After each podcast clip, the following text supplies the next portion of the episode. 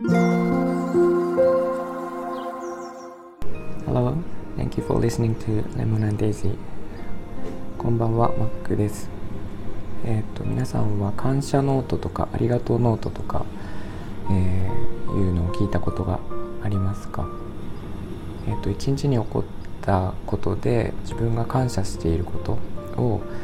えー、ただただ連ねて書いていくだけの日記みたいなノートなんですがえーと、これを書くことであの幸福度が上がるとか、えーと、心の中のモヤモヤがあのすっきりしてストレス解消になったりとかあと自分を客観視できるみたいな効果があるらしいんですけども、えーと、今日はその話です。えー、とこのなんか「ありがとうノート」とか「ありがとう手帳」とかですねあの感謝ノートとかいうらしいんですけどもなんかいろいろ呼び名があるらしいんですが特になんかあのどんなノートでもいいんですが、え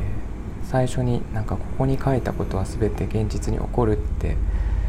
えー、書いてから毎日、えー、起こったいいこととあとは感謝をそこに書いていくと。でそれぐらいシンプルに書いていくらしいんですけどえー、まあ、習慣化するのが一番いいんですがなんか毎日そうですね思いついた時に書いてでできればそれを見返すみたいな感じのなんかすごい緩くやってもいいみたいで、えーと、必ず毎日やらなくてもたまにやるとかそんな感じでもいいみたいです。でこれのいいところは、えーとその日にあったいいことを自分でこう書き綴っていくとえー、何気なくいつも過ごしてしまっているいいポイントってあると思うんですがそれを意識するように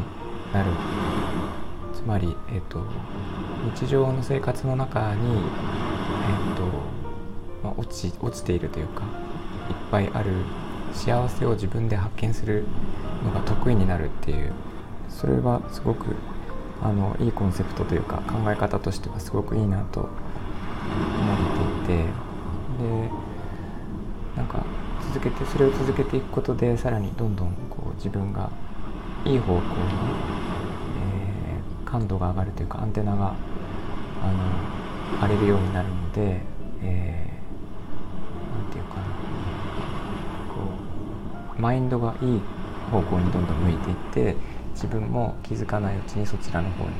こう向かって歩いているみたいな、えっと、コンセプトがすごい好きというかえー、共感できるのでそれで以前紹介したあの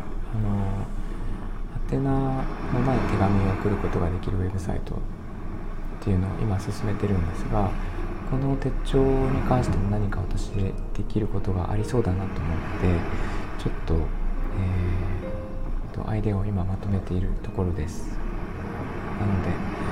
えーと、ウェブサイトと同様ですねちょっと同時進行で進めてあのコンセプトがすごく似ているのでなんか、えー、できそうな気はしています。なのでここはちょっとワクワクで私今、えー、いろんな作業をしているところです。早く皆さんにお伝えできる形のものができるといいなと思っています。ということで、えー、どうでしょうかね。感謝ノートをやってる方もいらっしゃると思うんですがなんか感想とか、と聞かせていただけたら嬉しいです。なのでコメントお待ちしております。はい、えー、今日も聞いていただきありがとうございました。みんなが優しくありますように。Thanks for listening and have a good evening. Bye bye.